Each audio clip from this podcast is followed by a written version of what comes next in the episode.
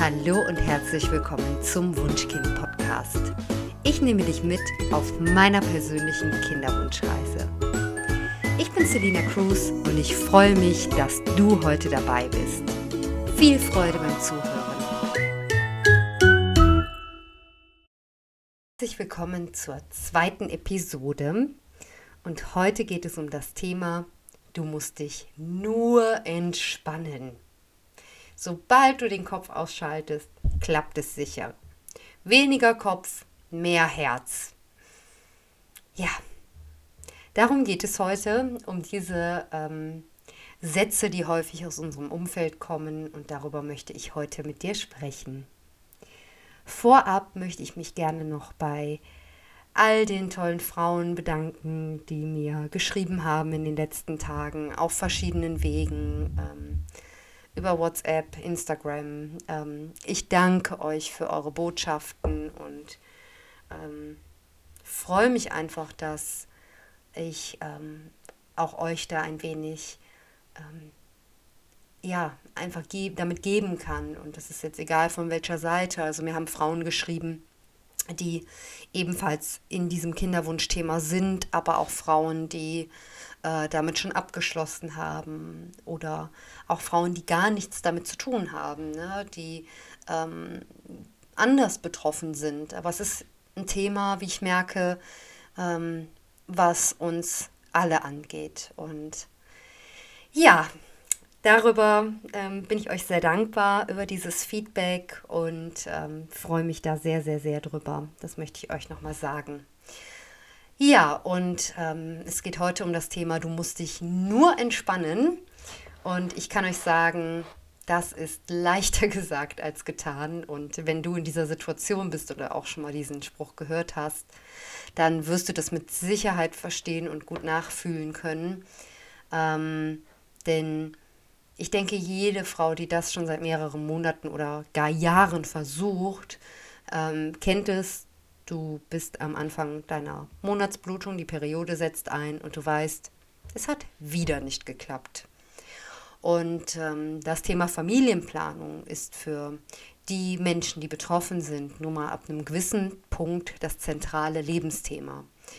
Und so ging es uns am Anfang auch, dass wir gesagt haben, okay, wir machen jetzt erstmal ganz entspannt.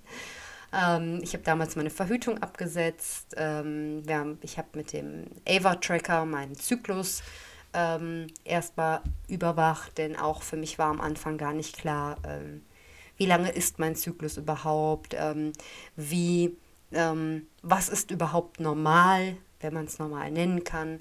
Aber wir Frauen sind ja zyklische Wesen und deshalb war es mir wichtig, ähm, da meine Biologie zu verstehen. Und ähm, genau, das mache ich mit dem Ava-Tracker. Den habe ich mir direkt damals geholt. Das ist ein Armband, welches äh, verschiedene Werte misst. Ähm, es misst die Puls, die Puls, die Atemfrequenz, ähm, aber auch die Temperatur, ähm, was ja auch sehr, sehr wichtig ist, wenn ihr in der Kinderplanung seid. Um, genau. Also darüber kann ich euch gerne mal einen separaten Podcast machen. Wenn euch das interessiert, dann äh, schreibt mir das sehr gerne. Dann mache ich darüber gerne mal eine separate Folge. Naja, kommen wir zurück zum Thema. Wir haben das Ganze also überwacht und ähm, es hört sich immer so streng an, überwacht, ne? aber ihr wisst, was ich meine. Wir haben es äh, beobachtet, ist vielleicht das bessere Wort, um dann erstmal zu schauen, okay, wann ist überhaupt was. Naja, und ähm, nach mehreren Monaten hat sich dann auf einmal die Frage gestellt, okay, jetzt probieren wir es ja doch schon etwas länger und hatten auch ähm, an fruchtbaren Tagen Geschlechtsverkehr. Warum bin ich noch nicht schwanger? Und, und auch dann, muss ich euch sagen, hat bei mir auch erst dieses Kopfkino eingesetzt. Ja, man kann jetzt sagen, gut, hättest du es nicht überwacht, hättest du es nicht gewusst, aber ähm, ja, es ist dennoch für mich wichtig. Und ich glaube, rein intuitiv würde man das auch fühlen nach einer gewissen Zeit, ähm, wenn man ähm, einen gewissen Zeitraum ungeschützten Geschlechtsverkehr hatte und man immer noch nicht schwanger ist, dann ähm, ja, setzt irgendwann das Kopfkino ein und man unterhält sich mit dem Umfeld, mit Freunden und die sagen einem dann, ja, du musst dich nur entspannen. Und dazu kann ich nur sagen, naja, das haben wir ja am Anfang. Und es hat trotzdem nicht geklappt. Und ja, so beginnt nun mal eine Spirale, ne? von Monat zu Monat. Ähm, und man fragt sich immer wieder, okay, warum hat es diesmal nicht geklappt? Und dazu habe ich euch ein paar Zahlen, Daten, Fakten mitgebracht heute. Und ähm, wenn wir uns äh, einmal die Daten anschauen, ähm, wann gilt man überhaupt als steril? Und tatsächlich sind es sieben bis neun Prozent der Paare, die im reproduktiven Alter sind, welche von Sterilität betroffen sind. Mhm. Und laut WHO-Definition spricht man von einer Sterilität, wenn man trotz regelmäßigen und ungeschützten Geschlechtsverkehr über einen Zeitraum von zwölf Monaten keine Schwangerschaft eintritt. Und äh, im deutschen Raum werden dann häufig auch Begriffe wie Unfruchtbarkeit, Sterilität und Infertilität weitestgehend äh, als Synonym dafür verwendet. Ähm, wenn man allerdings ein bisschen präziser ist, ähm, geht es in den überwiegenden Fällen nicht um eine Sterilität, sondern um eine Subfertilität. Und die Definition einer Subfertilität ist, dass man eine ähm, eingeschränkte Zeugungs- bzw. Empfängnisfähigkeit hat bei Männern bzw. bei Frauen. Und ähm, das ist natürlich so, wenn man das ähm, zu hören bekommt oder auch das erfährt, ne, okay, ich bin möglicherweise steril oder unfruchtbar, ne, wie, wie man es jetzt auch nennen möchte, dann kann sich das ganz schön auf die Psyche auswirken. Und da auch das höre ich von ganz vielen von euch, die schon ihre Geschichte mit mir geteilt haben. Ich habe gehört von Paaren, wo wirklich die Ehe darunter gelitten hat, wo ähm, die Frauen selber ähm, in ganz, ganz tiefe Löcher gefallen sind und ähm, man erlebt einen Kontrollverlust. Ne? Also man zweifelt am Frausein oder die Männer auch am Mannsein und spricht auch irgendwann nicht mehr gerne darüber, weil man dann häufig diese Sachen ähm, zu hören bekommt, ne? diese Sprüche. Du musst dich doch nur entspannen.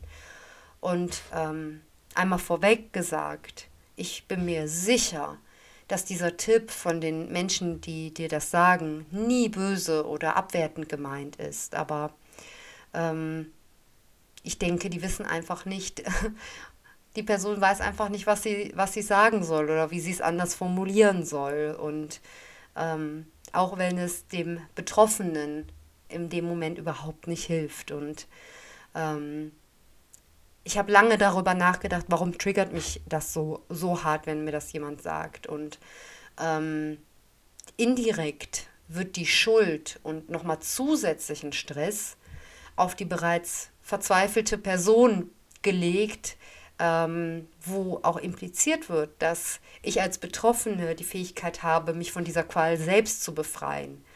Und was ich ja nicht habe in dem Sinne. Ne? Somit geht der Stress weiter und somit ist es ein absoluter Teufelskreis. Und diese Ratschläge, die dann kommen, jetzt entspann dich doch mal, du hast zu viel Stress, dann ist es ja klar mit dem, dass du nicht schwanger wirst, ähm, hören so viele Frauen oder auch Männer in einer Phase ungewollter Kinderlosigkeit. Und ähm, die psychologischen Auswirkungen, wenn wir uns das nochmal genauer anschauen, ähm, die sind schon enorm.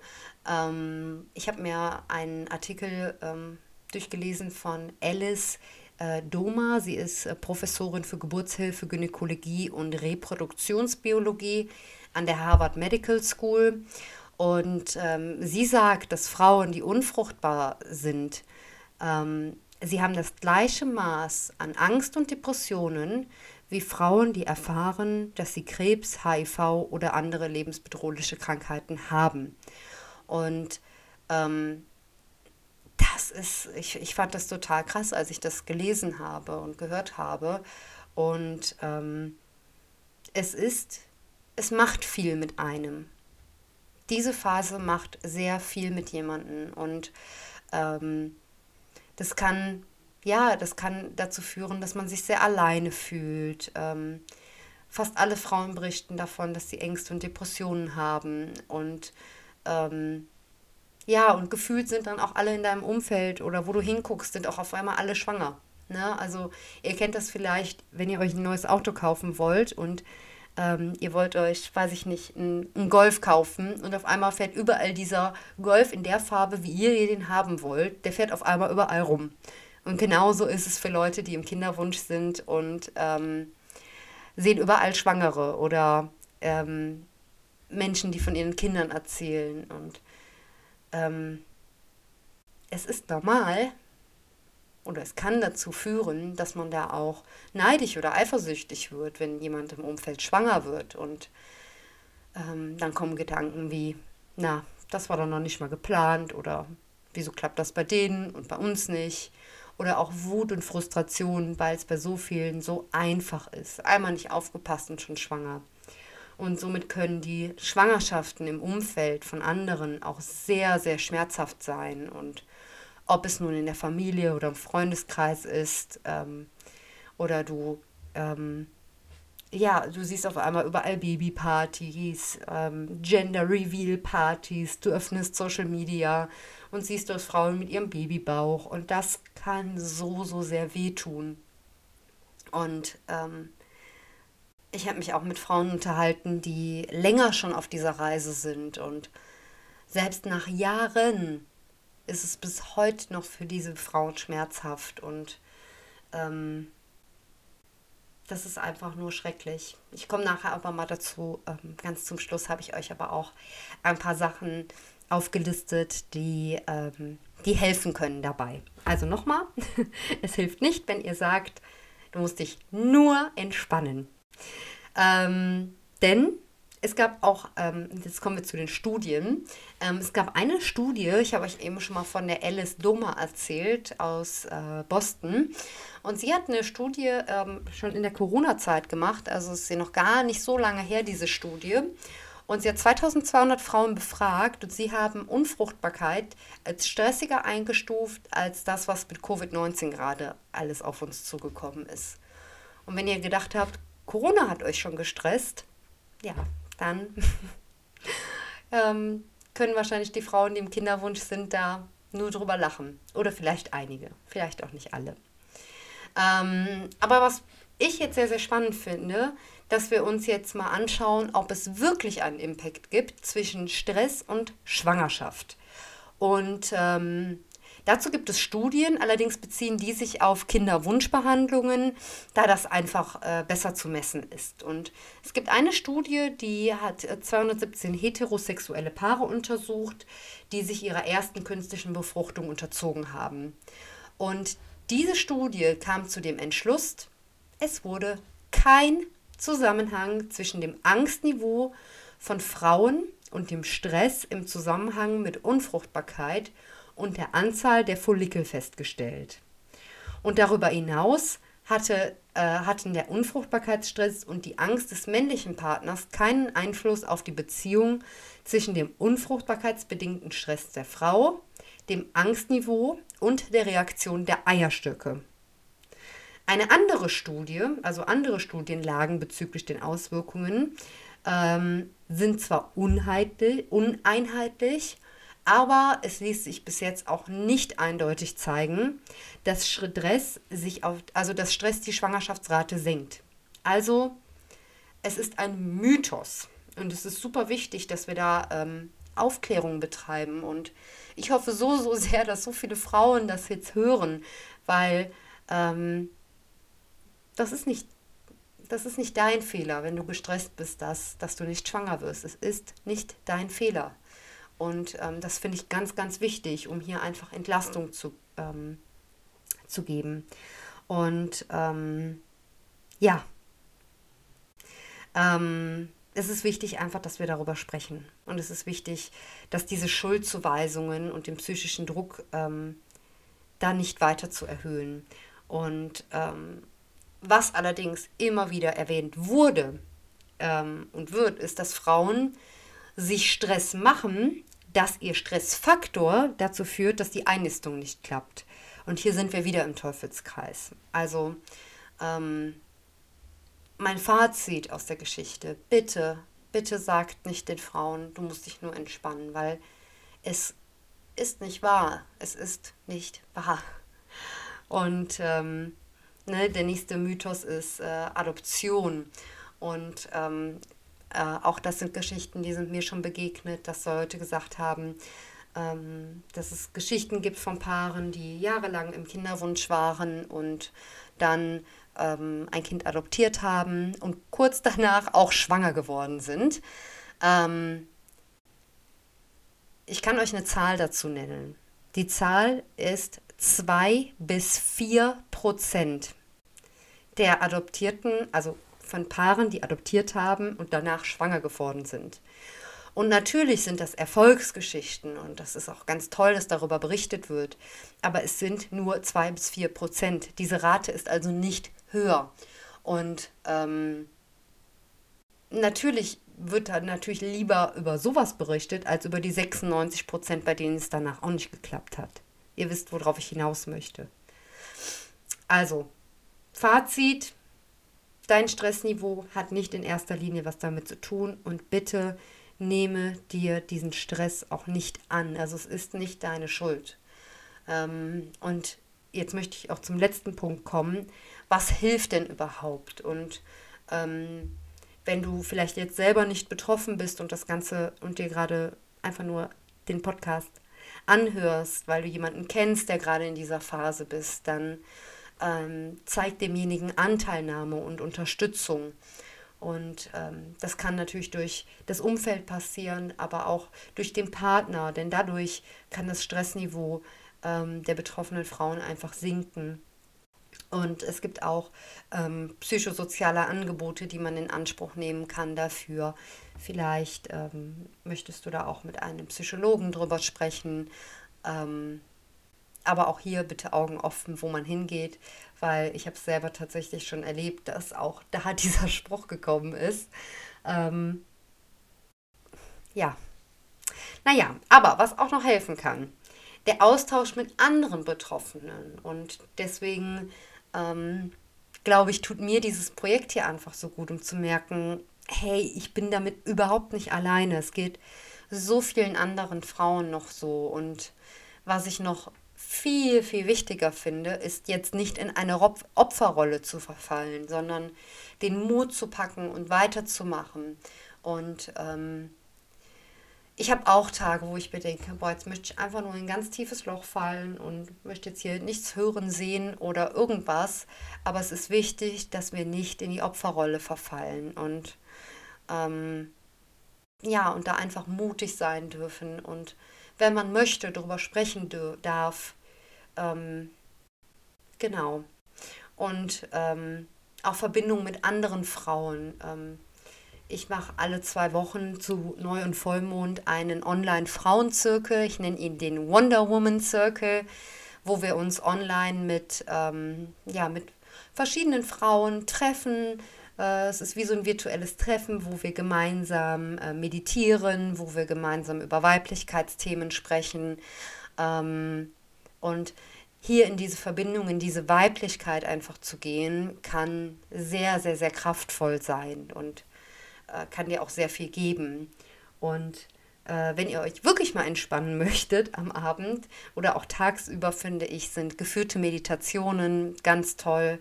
Ähm, es gibt Apps wie den Insight Timer, die sind auch kostenlos. Dort gibt es Meditationen auch zum Thema Fertilität äh, und Kinderwunsch. Die meisten sind auf Englisch, die ich bis jetzt gefunden habe. Ich müsste mal schauen, ob es das auch auf Deutsch gibt.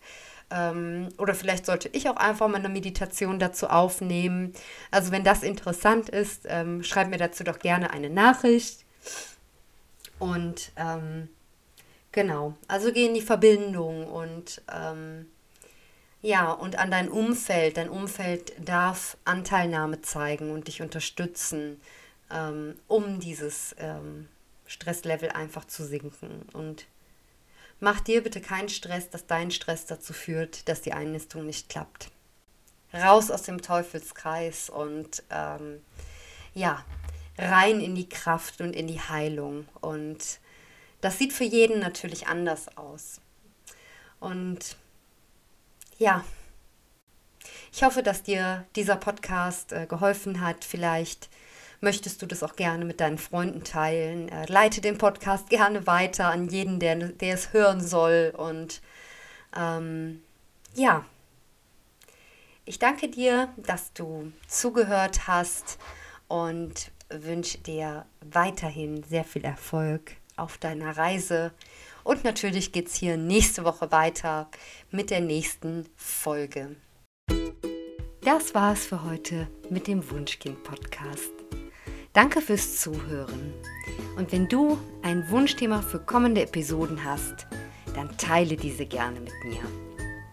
Und damit du auch keine weitere Folge verpasst, abonniere meinen Kanal und lass mir auch gerne deine Bewertung zu meinem Podcast da. Ich freue mich. Vielen Dank und bis bald, deine Selina.